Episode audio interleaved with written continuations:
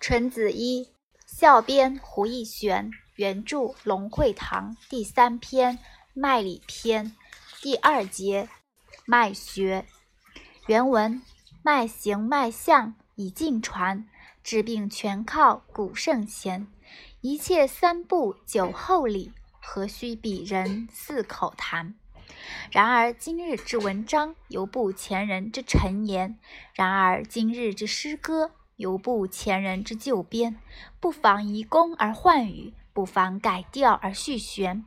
况且韵会有不同，况且风气有变迁，不得泥著古人意，而忘今日之工弦医道亦如此。吾今得为后学一指点。胡注：古人所传之脉法脉象，已尽括于前。古今世之一。治病皆靠古圣之言，一切种种不过三步九后理。然因古人所言只括古圣之时，何能脉法尽通变化？第三节，今日脉案与古稍异。原文：古人脉案原是一定不移，至于今日，气运一少稍移矣，脉道一稍移矣。必须再加鉴定方可。人参原是小天地，天地人参总不离，所以唐虞立树，必与人参验西夷。人参原具天地里，寒热温凉总不齐。天若转时，它便转；天若移时，它便移。自古大脑至甲子。天干地支历岁机，然而有岁差，有岁移。历代名人用心机，寒热温凉虽仍旧，气盈朔虚尽调剂。上推黄谷出，下验当今时，要与唐虞无参差。如今天道犹如此，如今人道安能无转移？气运转移清天定。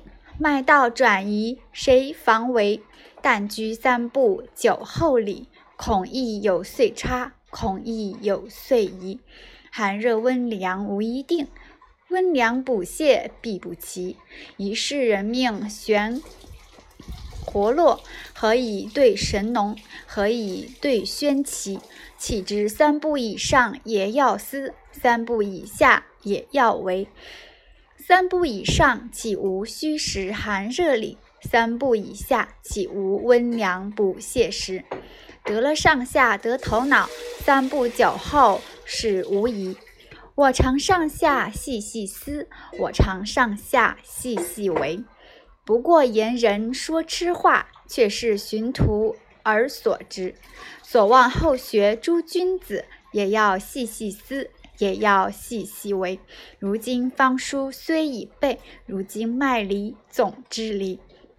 古人脉案甚表表，于今多不疑。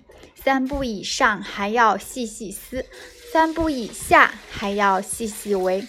或作为谷歌。或作为风诗，亦如李时珍灿然若裂梅，亦如王叔和浩然若不齐，是愚之厚望也，焉得一见之？胡注：古人所言之脉，本来无错。然因天地气运变化，至于今日有些许移位，而人与天地相参，天地之变，人亦变之，故于临正之机，不得不思今日之气运在何位。自古圣人作甲子，以干支定岁机，然岁岁有差，岁岁有移，此天地不全，而况于人？故人应天地，提笔四时，象是日月，气血流注，总也不周。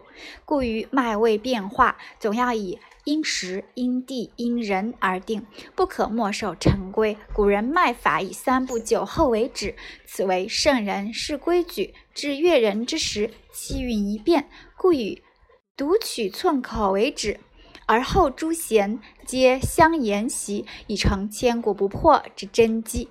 然于道门之中，尚有真知灼见者，待不乏人。吾本夜习地理风水之术，而地理风水皆以因人因地因时为基。